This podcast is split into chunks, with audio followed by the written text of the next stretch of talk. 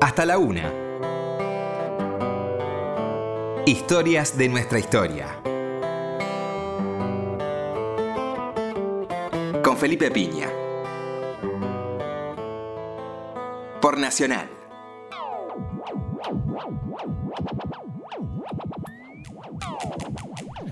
Hola, buenas noches, ¿cómo les va? Acá estamos nuevamente en Historia de nuestra historia. Bueno, eh, hoy acaba de terminar el 8 de marzo, estamos empezando el 9, el fin de semana con mucha tranquilidad, como siempre, hasta ahora de la noche, empezando esta madrugada. Y evidentemente la fecha determina que hablemos del Día de la Mujer, de todo lo que implica esta historia olvidada, ninguneada a lo largo de siglos. Vamos a empezar por eh, por qué el Día de la Mujer, el 8 de marzo, que es una discusión muy larga. Eh, algunos hablan poniendo una fecha que no es cierta, que es el 8 de marzo de 1857, donde se habría quemado una fábrica textil en Nueva York, en la zona de Tribeca de Nueva York. Eh, la fecha no es correcta y además da la, impresión de que si los Estados Unidos hubieran hecho una, auto, una especie de autocrítica y lo hubieran dedicado ese día a partir de una tragedia que tenía que ver con este, una lógica capitalista, como es el incendio de una fábrica para no admitir los reclamos de las trabajadoras que venían haciéndolo hace tiempo. Pero esto, hay por lo menos unos 60 años de diferencia. Esto ocurrió realmente en 1911. La historia dramática de 146 muertes ocurrió efectivamente a mediados de 1911. Eh, y evidentemente es uno de los jalones de la lucha feminista a lo largo de la historia, pero en realidad la fecha se venía manejando antes, había las celebraciones eh, a principios de siglo de, del Women's Day, que era el último domingo de febrero, en otros lugares se celebraban otras fechas. En, la Unión Soviética se empezó a conmemorar el 8 de marzo como el Día de la Mujer Revolucionaria a partir de los motines de comienzos del 17. Y así fueron ocurriendo una serie de hechos que coincidentemente tenían que ver con marzo, con el 8 de marzo. Eh, hay una petición por los derechos femeninos de Eleanor Roosevelt, que es del 8 de marzo del 45. Y finalmente Naciones Unidas determina el 8 de marzo de 1975 como el Día Internacional de la Mujer, que de alguna manera reagrupa todas las luchas, tomando muy en cuenta una la serie de congresos femeninos que hubo en el mundo, uno en Buenos Aires en 1910, otro en Copenhague en 1911 y una reunión muy importante de mujeres en torno a la guerra que se produce justamente en marzo de 1914, donde hay una idea de un acuerdo para un Día Internacional de la Mujer. Así que son muchas las fechas que van llevando a esta conmemoración. Este, no es una celebración, sino que es una conmemoración del Día de Lucha de las Mujeres a lo largo de la historia. ¿no? Eh, una, historia que las viene maltratando sistemáticamente. Cuando uno ve el lugar que le ha dado la historia a la mujer es altamente interesante, ¿no? Desde comenzando por este, los mitos griegos y judío-cristianos, cuando uno piensa, por ejemplo, en que Pandora fue enviada, fue enviada por los dioses eh, como un castigo a los hombres, aquel mundo solamente masculino, y que se le dijo a Pandora que no este, abriera una ánfora, una famosa caja de Pandora, que muy probablemente sea una ánfora más que una caja, y que Pandora, este, según la descripción, eh, haciendo gala de su curiosidad femenina, ¿no? que, que es muy interesante porque parece que los hombres no eran curiosos, ¿no? y la curiosidad es un atributo magnífico, es un atributo que lleva a la investigación, a la ciencia, ¿no? a no aceptar las cosas como están. Sin embargo, acá está puesta como un elemento negativo. Fue Pandora la que abrió ese ánfora y de ahí salieron cosas tan tremendas como la enfermedad y la muerte, que son evidentemente también eh, cosas humanas. Y quedó en el fondo la esperanza, cosa que no se dice tanto, ¿no? Lo que queda en el fondo es la esperanza. Y en el caso de, de Adán y Eva, y Adán personalmente, particularmente, la cosa es más curiosa todavía y tiene sus ribetes altamente interesantes. ¿no? Hablamos mucho de Adán y Eva, pero no mencionamos una primera esposa de Adán, que fue Lilith, una mujer que fue criada, según la tradición bíblica, junto con Adán, a diferencia de Eva, fue creada del polvo exactamente como Adán, creció con Adán y eh, se sintió lógicamente con los mismos derechos que Adán y no aceptaba ser una subordinada de él, incluso le cuestionaba la forma de hacer el amor, hasta que Adán la echa, la expulsa de, su matrimonio, podemos decir, y se va eh, al Mar Rojo, donde ella este, vive una vida desenfrenada, dicen las escrituras, una vida libertina. Uno se puede imaginar ese momento donde Adán, que la extraña, la va a buscar y ella le dice, no, no ahora no, la estoy pasando muy bien, no quiero volver. Pero bueno, esta, este pasarla bien, esta hacerla suya, esta no, acatar el mandato patriarcal, le va a costar a Lilith que la tradición la convierta en una especie de demonio que eh, devoraba a los niños, una especie de ser maldito. Y en cambio, Adán va a ser este, recompensado con una segunda esposa que va a nacer de él, de su costilla, y va a ser de alguna manera algo a su antojo, ¿no? Eh, y se va a adaptar un poco a sus gustos, aunque también va a tener eh, la cuestión de la desobediencia, de la curiosidad, llamada soberbia, curiosamente, esta curiosidad, el pecado de la soberbia, eh, cuando elige la manzana que no tenía que elegir y eso provoca la expulsión del paraíso. ¿no? Y esta culpabilización de la mujer como responsable de ese pecado original, donde parece ser que el hombre no tuvo nada que ver, y es una constante en esta idea del deseo, donde el hombre no aparece como deseante, la deseante es la mujer, la, que provoca al hombre, la que lo lleva por mal camino, la que lo tienta, ¿no? Poniendo al hombre en un lugar tristísimo, en lugar de un ser eh, manipulable, seguramente, donde una de las virtudes que no tiene es la del deseo. Esto es, está muy presente en muchas tradiciones antiguas, muy particularmente en la bíblica, donde el lugar de la mujer es un lugar secundario de sometimiento, eh, sospechoso en muchos casos, es la que lleva en varios momentos a situaciones trágicas. Dalila, ¿no? Toda este, esta cuestión de Sansón y Dalila. Eh, bueno, estas cosas que, aparecen en la Biblia. Con una cuestión interesante, una, especie de, cambio sumamente interesante eh, a la hora de hablar del cristianismo, porque Jesús fue una persona eh, por lo menos lo que sabemos de Jesús, ¿no? A través de las escrituras, una persona para nada misógina que incorpora a las mujeres a su movimiento, incluso a una prostituta como María Magdalena, que según algunos hasta pudo haber sido su pareja. Eh, y no hay ahí eh, para nada, este, digamos, cuestiones referidas a la inferioridad femenina o ese tipo de cosas, ¿no? Castigo a la mujer, que sí lamentablemente va a ocurrir con este los llamados padres de la iglesia, con la, con la escritura posterior eh, y ya con evidentemente avanzado el tiempo en la Edad Media con la Inquisición, ¿no? que toma una particular virulencia contra las mujeres, a las que no duda en calificar de brujas. Hay un muy interesante trabajo de George Duby sobre las brujas en la Edad Media, donde él dice que en realidad el trabajo de hechicería era desarrollado fundamentalmente por los hombres y que es curioso que las quemadas, las condenadas eran mujeres, más de 60.000 mujeres fueron quemadas por la Inquisición, acusadas de brujería. Y cuenta que estas mujeres acusadas de brujería en muchos casos eran comadronas, curanderas, muy queridas en sus pueblos, hoy diríamos referentes sociales, gente que tenía una mucha influencia en la comunidad y que molestaba en algunos casos su libre pensamiento, su proceder a las autoridades de turno, sean eclesiásticas, feudales, reales, y entonces el trámite más rápido era calificarlas de brujas, sacarlas del medio y quemarlas eh, públicamente, ¿no? Cosa que de los que no escapaba, por supuesto, el mundo protestante, el mundo calvinista, como sabemos, en el famoso caso de las brujas de Salem, que es exactamente lo mismo a comienzos del siglo XVII en los Estados Unidos.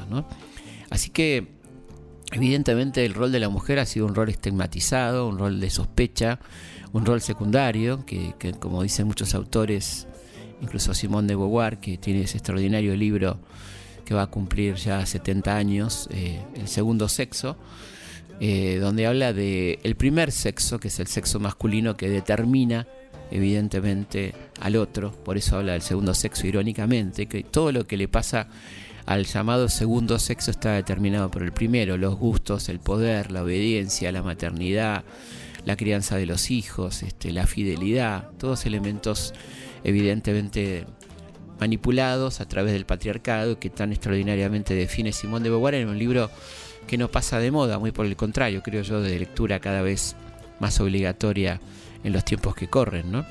Eh, entonces, cuando uno ve todo esto, va entendiendo la dificultad de la lucha, cuando con episodios muy interesantes, ¿no? Como por ejemplo, hablemos un poco de la Revolución Francesa, ¿no? De la Ilustración, por un lado, que hablaba del hombre ilustrado, del hombre que descubría la ciencia, que avanzaba contra las tinieblas.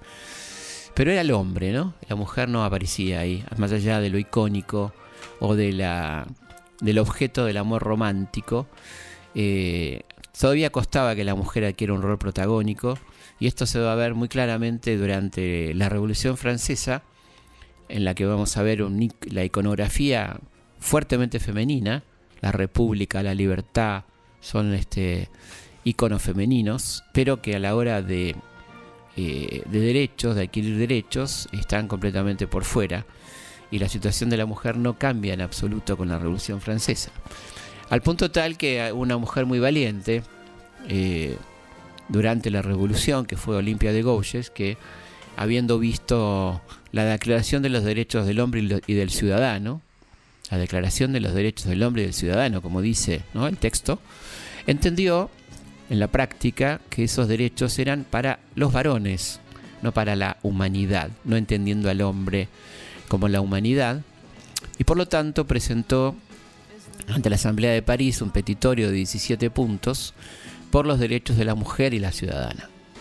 Muy interesante, donde se habla, por ejemplo, del derecho al voto, a la participación política, de firmar artículos en la prensa, de poder firmar los libros, cosa que la mujer no se le permitía por aquel entonces, entre otras cosas. Eh, y que le pasa a Olimpia, la mandan a la guillotina. En ese París revolucionario, supuestamente, no había lugar para tanta libertad y esta cuestión de género, ¿no? Y Olimpia es una mujer muy recordada, una pionera del movimiento feminista probablemente, y hay un teatro muy bonito en París que lleva su nombre, mm, recordando a esta gran luchadora que fue eh, Olimpia de Goya.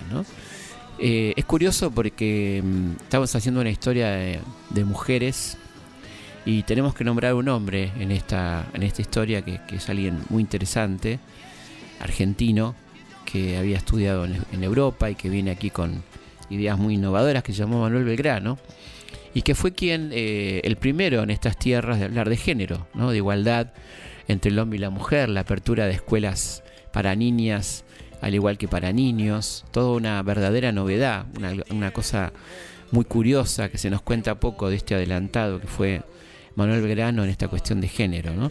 Y ahí comienza una historia muy interesante que tiene que ver ya metiéndonos en lo nuestro, en nuestra historia, con las mujeres insolentes, como la llamo en mi último libro, de la historia argentina, mujeres que uno podría situar de, dentro de la línea de la rebelión, ¿no? lo que tenía que ver con este, las rebeliones indígenas contra el dominio español, las rebeliones de las casicas de, Centroamérica, eh, Micaela Bastida acompañando a Tupac Amaru, Bartolina Sisa acompañando a Tupac Katari, y evidentemente poniendo en duda el esquema colonial de dominio, eh, que de alguna manera va a inspirar a las criollas, ¿no? En algún sentido, y les va a hacer preguntarse por qué hay que acatar una ley injusta, por qué hay que aceptar una legislación arcaica e injusta, que fue lo que se preguntó, por ejemplo, Mariquita Sánchez, eh, cuando la querían hacer casar con alguien que ella no quería,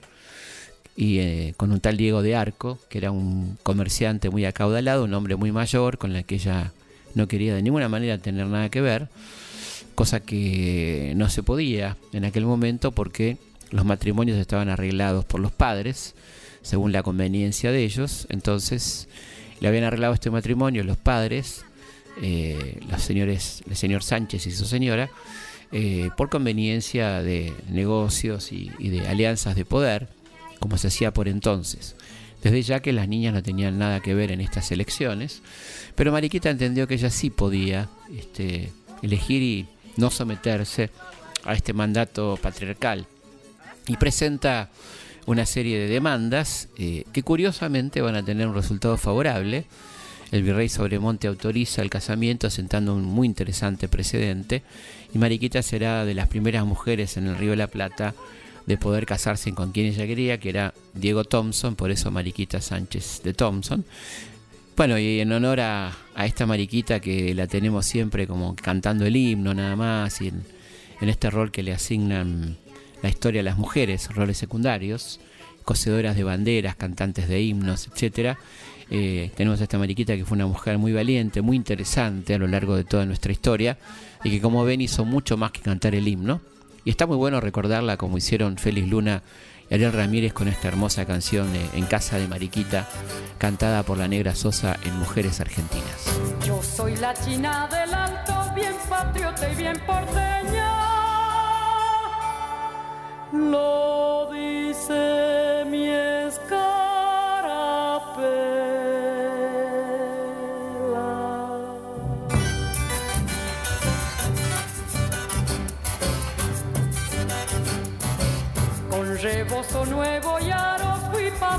por la plaza para saber lo que pasa.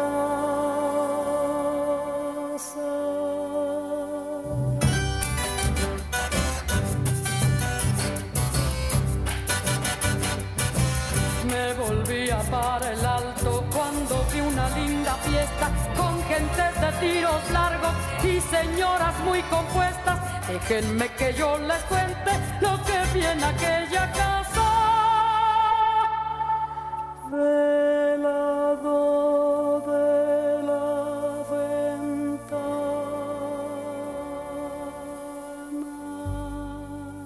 Hablando de, de Mariquita, del Buenos Aires colonial, de la época de Sobremonte, eh, es muy interesante recordar el rol que tuvieron las mujeres durante las invasiones inglesas, ¿no? de estos episodios tan impresionantes que tuvimos en nuestra historia, que a veces no valoramos lo suficiente, fueron de las pocas derrotas que sufrió la Armada inglesa, las tropas británicas, dos consecutivas, la segunda mucho más impresionante porque eran cerca de 14.000 hombres que fueron derrotados fundamentalmente por el pueblo organizado de Buenos Aires. Y en ese contexto se produce un hecho muy simpático que tiene que ver con una mujer del pueblo, una mujer que tenía un despacho de bebidas, llamada Martina Céspedes, al cual, a cuyo negocio concurren 12 oficiales ingleses eh, ávidos de bebida, y ella dice que con mucho gusto los va a atender, pero que vayan pasando de a uno. En la medida que van pasando los va golpeando, los va maniatando y mandando al sótano prisioneros y es la captura de prisioneros más importantes, oficiales ingleses más importantes de las invasiones, captura 12 oficiales. Eh, y algo también nota de color de todo esto es que devuelve 11 porque uno de ellos se enamora de su hija y se produce un matrimonio mixto, en una especie de síndrome de Estocolmo. Pero Martina será entonces eh, la primera mujer en recibir un grado militar y una pensión militar eh, por el acto heroico que acometió durante las invasiones inglesas. Y también, por supuesto, es muy interesante nombrar a Manuela la Tucumana, Manuela la Tucumanesa, Manuela Pedraza, que, bueno, en aquel entonces los fusiles tenían un solo tiro, los combatientes iban con una o dos fusiles, y los niños o las mujeres hacían de armeros. Eh, mientras uno tiraba, el otro preparaba el otro fusil. Y entonces eso es lo que hacía Manuela cuando a su marido lo matan eh, en pleno combate y ella este, entiende que hay que seguir peleando y toma el fusil y sigue adelante y bueno, se lleva para el otro mundo a varios ingleses en una acción heroica que también le valdrá la mención, este, una pensión y un nombramiento con un cargo militar a Manuela la Tucumana que también, otra tucumana maravillosa, honró con esta canción. No duerme Buenos Aires mechas arden, las mechas arden.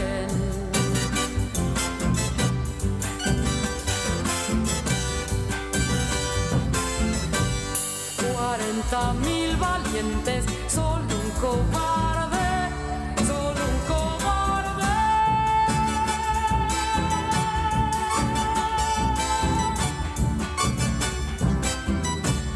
Con un fusil de chispas y muchas ganas, y muchas ganas.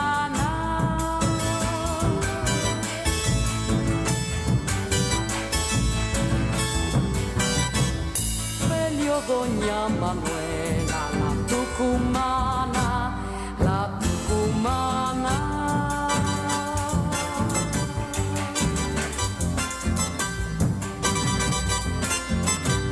Este triunfo ganaron nuestras mujeres, nuestras mujeres. Bueno, otra mujer ya de la revolución, ineludible, es sin duda María Guadalupe Cuenca, eh, la esposa de Mariano Moreno, quien fue su compañera, a quien había conocido en Chuquisaca, siendo ella muy jovencita, y allí se casaron y tuvieron a Marianito, y lo acompaña muchísimo en toda su gesta revolucionaria, es una gran compañera de Mariano Moreno, se nota esto en la correspondencia, que le va a escribir cuando Mariano eh, entre en desgracia, cuando sea derrotado por los sectores conservadores de la revolución y se ha enviado esa misteriosa misión donde va a perder la vida un 4 de marzo de 1811. Y Guadalupe apenas parte, ya con mucho miedo, con mucho temor, porque apenas parte recibe de parte de los enemigos de Mariano una carta con un traje de viuda donde le dicen pronto lo va a necesitar. Comienza a escribirle lo que van a ser un total de 14 cartas donde por un lado dice que lo extraña, por otro lado le reclama que no le engañe, que por qué no le escribe.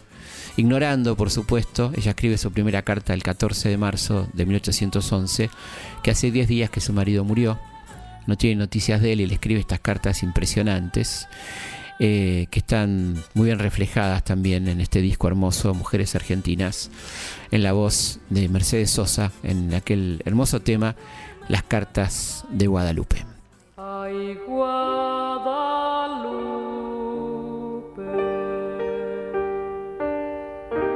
las cartas tuyas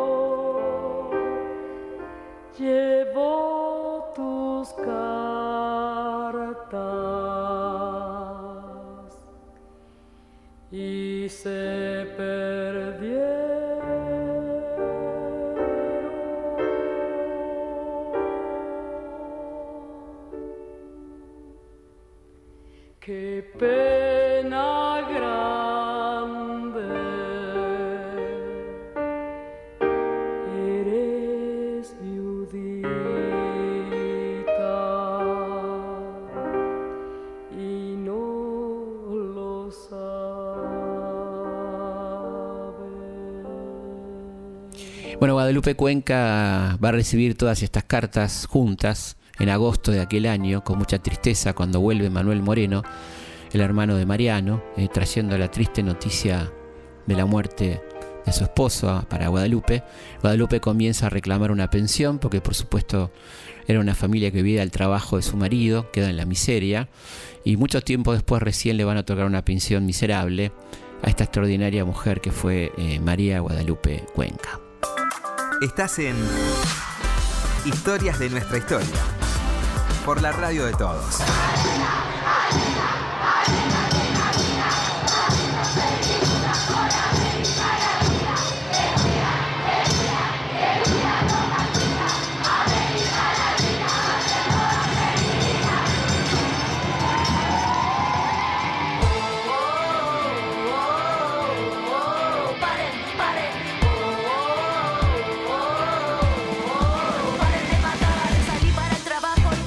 Entrando al, terreno de las guerreras de nuestra independencia, que fueron muchas y muy extraordinarias todas, podríamos empezar por eh, una que es ni más ni menos que la madre de la patria. María Remedios del Valle, una afrodescendiente, lo que comúnmente llamamos una negra esclava, que se incorporó a las tropas de Belgrano, que participó activamente en todas las campañas, en el éxodo jujeño, en la batalla de Tucumán, la batalla de Salta, también en las derrotas de Belcapugio y Ayuma siendo de enfermera había antes hecho de, de oficial, de médica, de espía, una mujer valiente, extraordinaria, muy destacada entre la tropa, llamada por sus compañeros Mamá Remedios o la Madre de la Patria.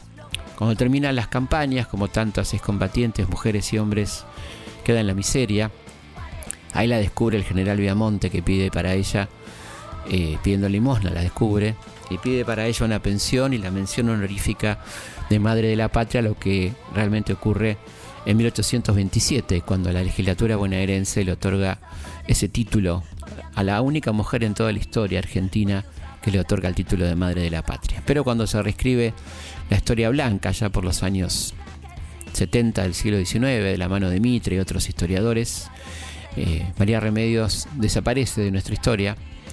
Y bueno, la buena noticia es que está volviendo, a partir que la fuimos rescatando, eh, hay ya más de 10 escuelas en nuestro país que han cambiado su nombre, que tenían nombres espantosos, como General Uriburu, honrando a un golpista. Y la comunidad educativa elige cambiar nombre, informándose y haciendo una compulsa entre padres, alumnos y docentes.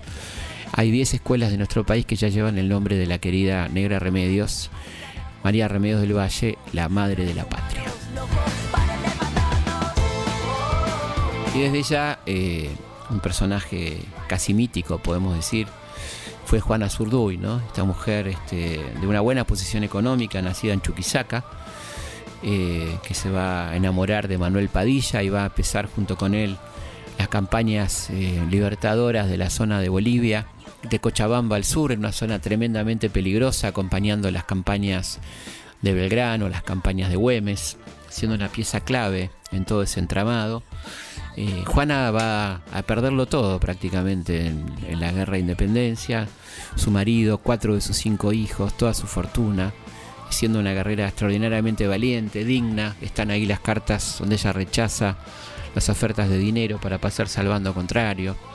Y termina en la miseria, en Bolivia, ahí donde un día la visita el eh, general Bolívar y le dice que la república que se está fundando más que Bolivia en honor a él debería llamarse Padilla en honor a su, marido y a ella misma. Este, le otorga una pensión eh, que no se va a hacer efectiva durante demasiado tiempo y Juana va a morir en la miseria y sus restos van a parar a un osario común. Hoy en día ha sido declarada con el grado máximo del ejército boliviano y honrada eh, tanto en Bolivia como en Argentina. Eh, así que Juana es un personaje extraordinario y mucha gente la recuerda sin ninguna duda por esta hermosísima canción tan potente, eh, cantada por Mercedes Sosa y escrita por Ariel Ramírez y Félix Luna. Juana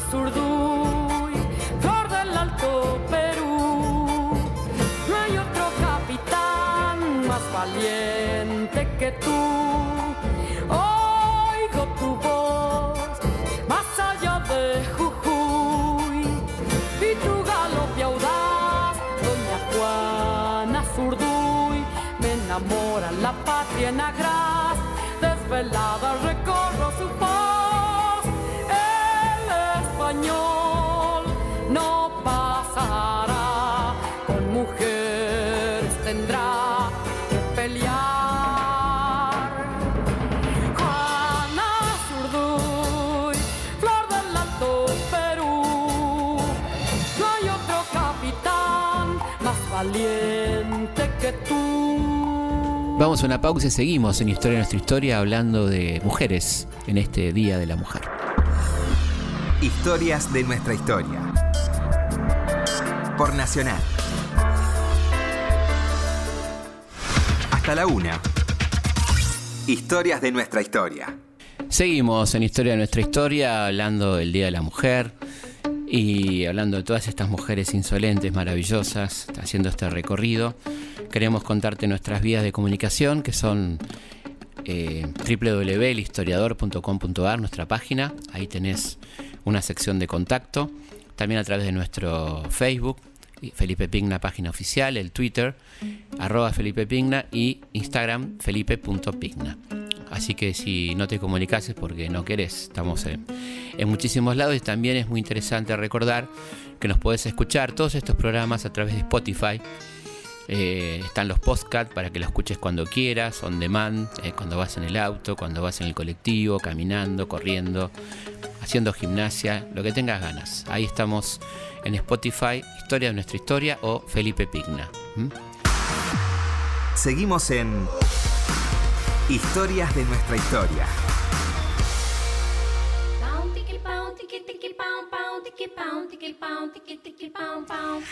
Bueno, seguimos hablando de mujeres maravillosas como Rosarito Vera Peñalosa, por ejemplo. En ella, de alguna manera, homenajeamos a todas las maestras. Esta chica con apenas 15 años ya era maestra, había nacido en La Rioja, en 1873. Se fue a perfeccionar a la Escuela Superior de, de Paraná y a los 20 años se recibió a profesora superior y empezó una, una gran tarea de fundar escuelas normales, de fomentar la enseñanza inicial, digamos hoy, ¿no? Una mujer revolucionaria que fomentó mucho el estudio de los jardines de infantes, la formación inicial, Ella decía, creo en el magisterio argentino y en su obra. A ellos los maestros corresponden formar las generaciones capaces de mantener siempre encendida la lámpara votiva que dejarán a nuestro cuidado los que nos dieron patria para que jamás se apague en el alma argentina y para que sea el faro que ilumine los senderos. Esto decía la querida Rosarito Vera Peñalosa, una mujer tremendamente innovadora, que también decía, siempre es lenta la marcha de las ideas nuevas, hay siempre lucha hasta que el público las acepta y todos los que llegan a ser discípulos de tal innovación tienen que soportar críticas y advertencias injustas.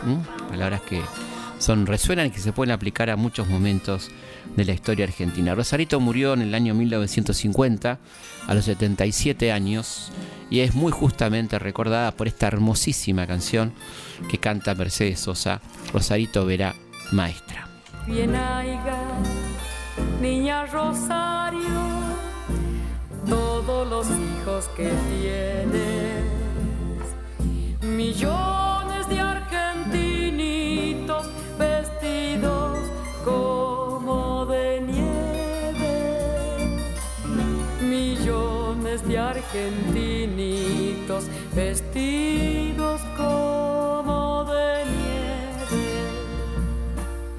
con manos sucias de tiza, siembra semillas de letras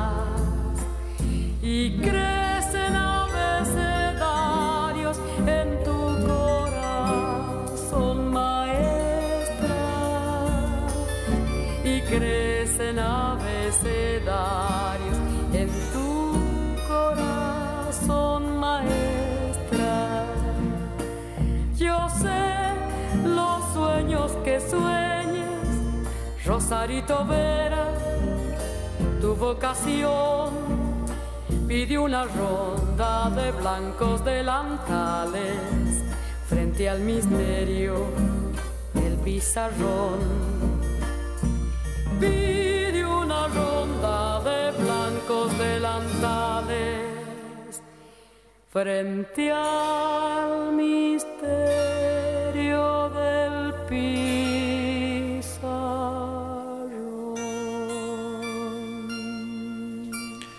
bueno, me parece interesante también incursionar en el mundo del espectáculo, en aquellas mujeres emprendedoras, ¿no? que se atrevieron a mucho, por ejemplo, Nini Marshall, que fue la primera actriz cómica de la nación, podemos decir que se escribía sus propios libretos, eh, que se animaba a hacer estos personajes tan maravillosos que eran la, italiana, la judía, la polaca, la, de la alta sociedad, la baja sociedad, la mucama, bueno, todos estos personajes extraordinarios, la gallega, eh, célebres, ¿no? Que se hicieron primero en la radio, después en la televisión.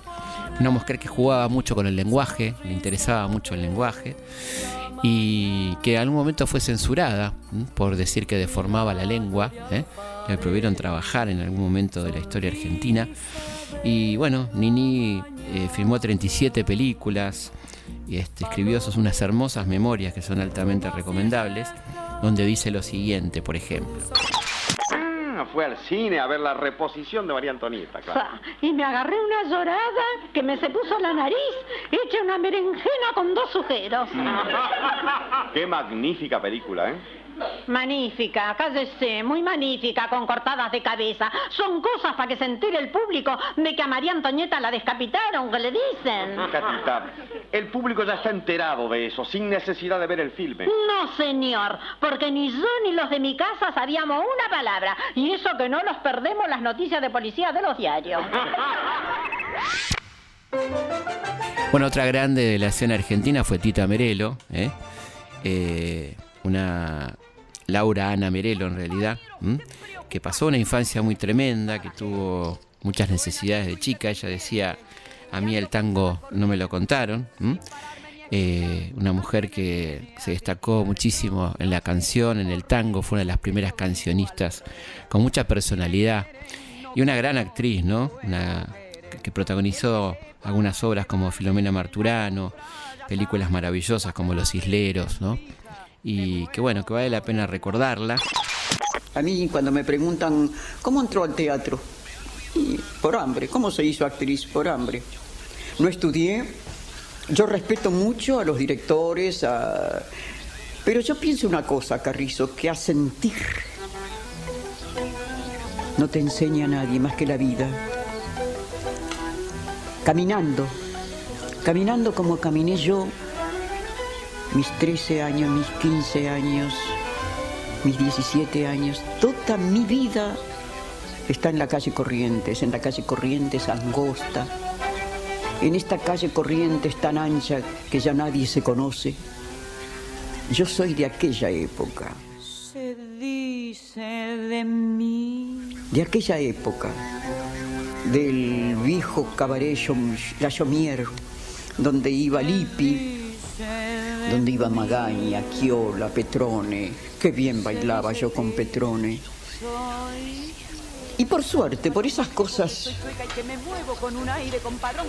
vos me dijiste que a mí me marcó la vida, me marcó así, me marcó un poco el hambre, la soledad, la tristeza. Te decía en la sala de maquillaje que yo no soy una mujer enferma, pero puede conmigo la, la depresión. La depresión mía viene no del hígado, de la soledad, pero una soledad que me busqué yo. Si el bulto no interesa, ¿por qué pierden la cabeza? Por, ocupada? ¿Cómo estoy hablando, doctor? ¿Qué más quiere que le vomite de mi vida, doctor querido? Qué linda que sos. Qué voz tan profunda y terrible tenés. No me qué des manija, que lo que vos querés qué- es descansar. ¿Qué cosas Vos el programa te lo elegiste, que chamullen ellos. Por Dios te pido, seguí hablando, Tita. Por Dios y te no pido. hagas.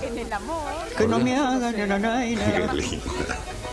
Con este tango que es burlón y compadrito, batió sus alas la ambición de mi suburbio. Con este tango nació el tango y como un grito.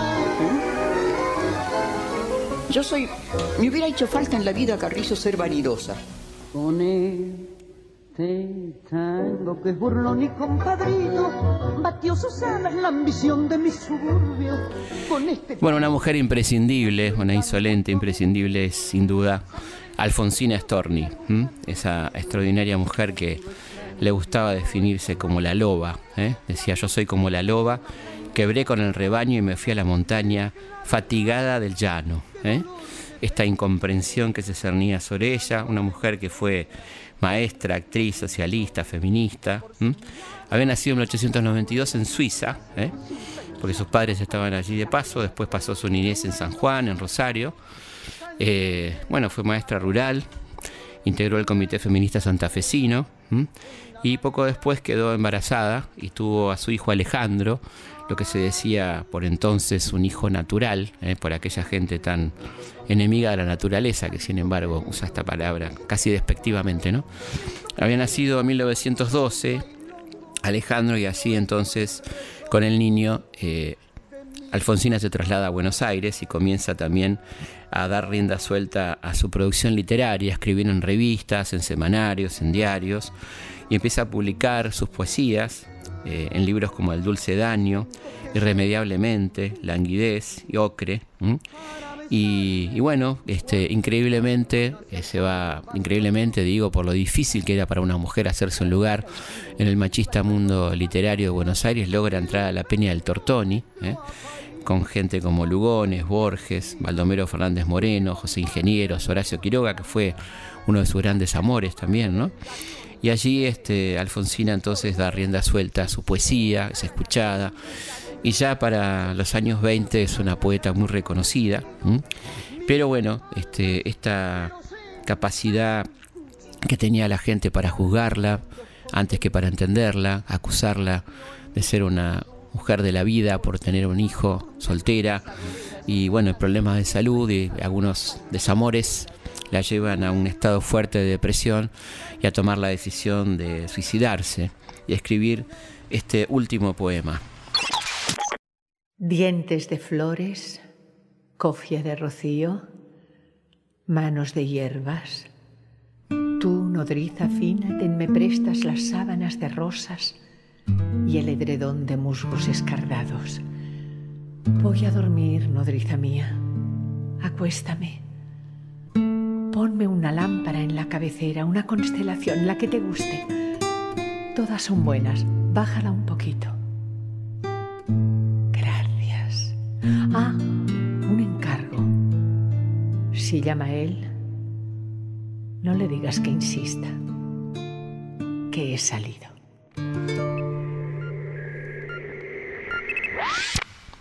Es el último poema que Alfonsina envió al diario La Nación y que de alguna manera da lugar al contenido de esta hermosa canción que canta Mercedes Sosa ¿eh? en Mujeres Argentinas, Alfonsina y el mar. Por la blanda que lame el mar, su pequeña huella no vuelve más. Un sendero solo de pena y silencio llegó hasta el agua profunda.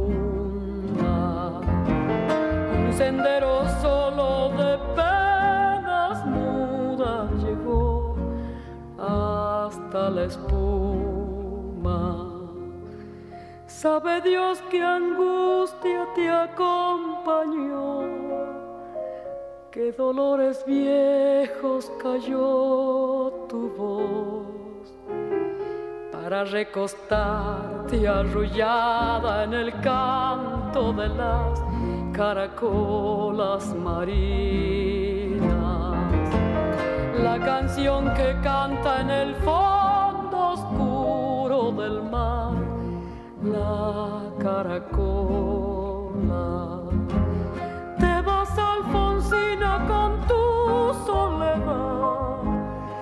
Poemas nuevos fuiste a buscar, una voz antigua de viento y de sal. Te requiebra el alma y la está te vas hacia allá como en sueños, dormida Alfonsina, vestida de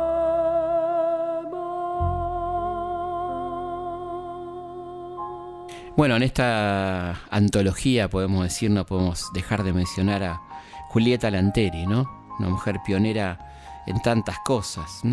Fue la primera mujer que se recibió de bachiller en el Colegio Nacional de La Plata, la primera sudamericana que pudo votar, la primera en ser candidata a diputada, la primera en mucho, ¿no? Esta chica había nacido en Italia en 1873, se había llegado a Argentina con su familia a los seis años. Y bueno, comenzó a estudiar, lo que también este, fue todo un tema, ¿no? porque se doctoró en medicina, lo cual no era nada fácil para la época. ¿eh? Y eh, cuando le otorgan la carta de ciudadanía, entiende que nada le impide votar, y por lo tanto hace una presentación judicial. Y el 26 de noviembre de 1911, Julieta se convierte en la primera mujer de Sudamérica que emite su voto. Eh, y bueno, intentando sentar un precedente, pero bueno, lo que ocurre es que en 1912 se produce la sanción de la ley Sáez Peña, con esta, este oxímoron de voto universal masculino, y por lo tanto este precedente de, Julieta no sirve, porque queda claramente declarado por la ley Sáez Peña que el voto es exclusivamente masculino y es más con un padrón eh, basado en el servicio militar. A lo que Julieta responde queriendo hacer el servicio militar, y un juez le dice que no es posible Así que ella seguirá eh, luchando por el voto junto con otras compañeras como Alicia Moró, Gabriela Coni, tantas mujeres que fueron grandes luchadoras. La propia doctora Cecilia Grierson, ¿eh? luchadoras por el voto femenino. Y además este, se va a convertir en la primera candidata a diputada, donde eh, 1.730 varones, por supuesto, porque votaban los varones, la votan, ¿eh? este, no llegando a nada, pero bueno, sentando un precedente absolutamente interesante. Eh, Julieta fue una gran luchadora, una gran médica por otra parte, y un día caminando por la calle, este, fue atropellada por un sospechosamente por un auto que subió marcha atrás a la vereda. ¿eh? Integrante de la Legión Cívica manejaba. La Legión Cívica era un grupo fascistoide adicto a Uriburu. Estamos en el año 1932 y Julieta murió en ese sospechoso accidente y perdimos a una gran mujer que vale la pena siempre recordar. Por suerte hoy una estación de subte Facultad de Derecho recuerda también a Julieta Lanteri. Eh, decía Julieta, no admito amos ni quiero ser patrona. Todos somos iguales. No quiero propiedades ni quiero matar para conservarlas. La tierra entera es nuestra patria.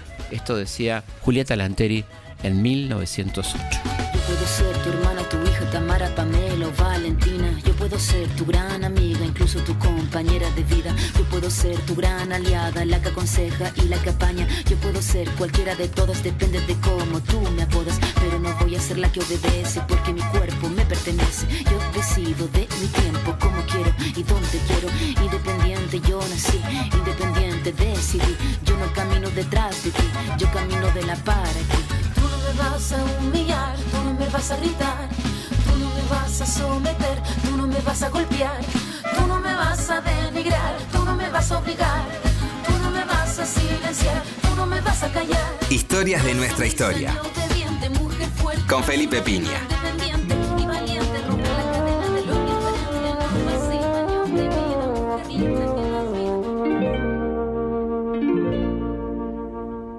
En el país de no me acuerdo, doy tres pasitos y me pierdo.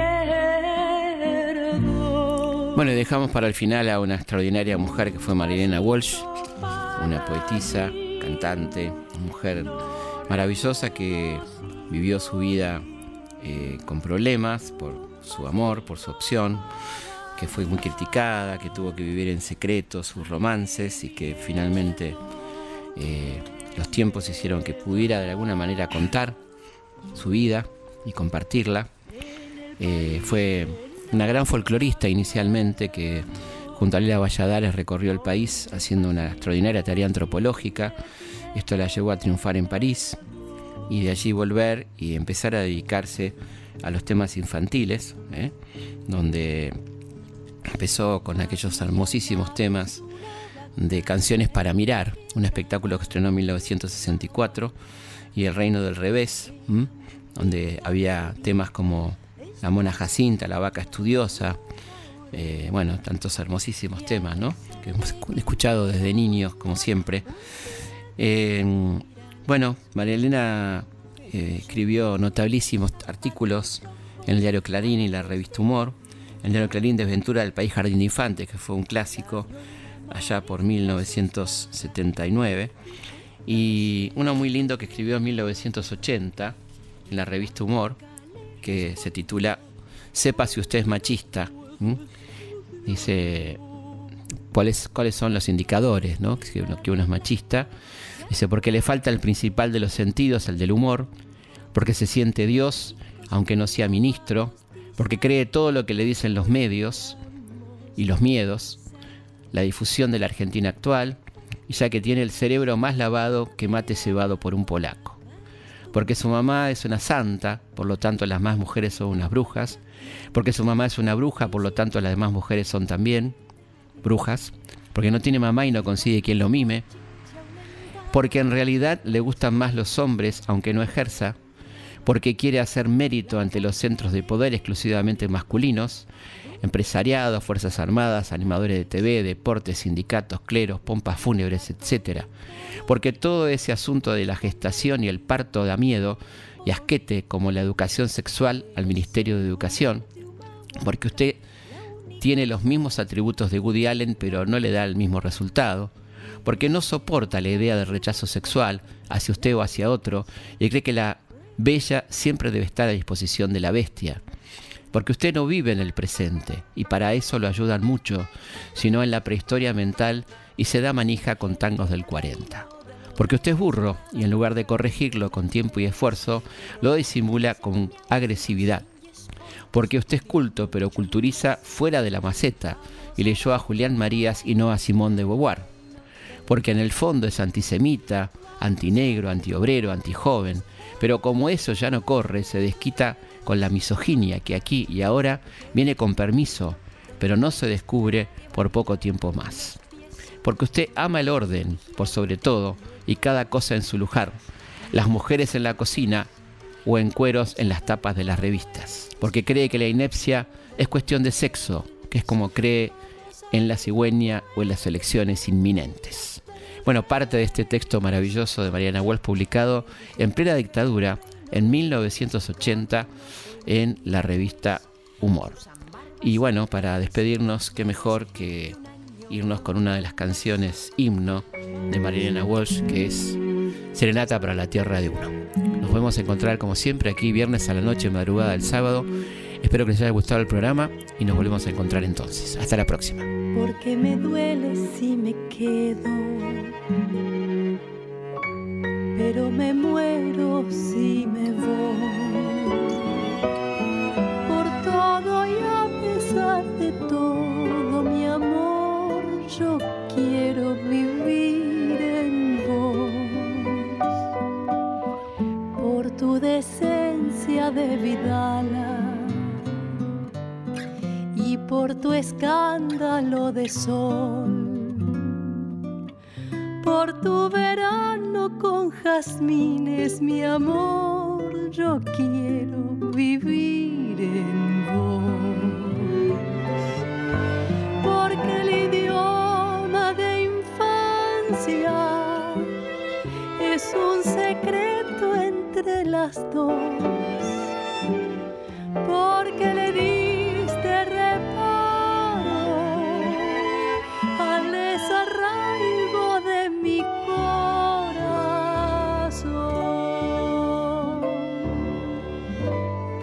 antiguas rebeldías.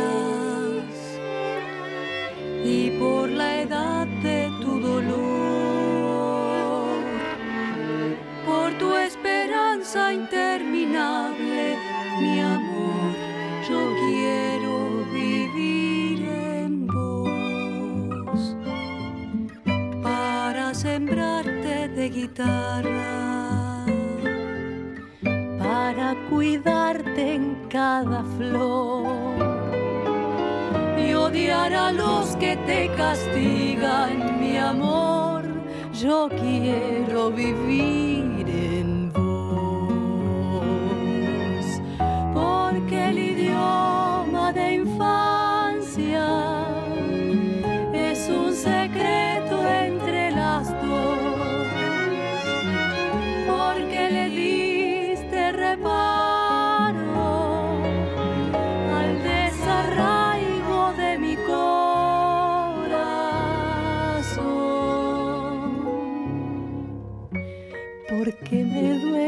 si me quedo, pero me muero si me voy. Por todo y a pesar de todo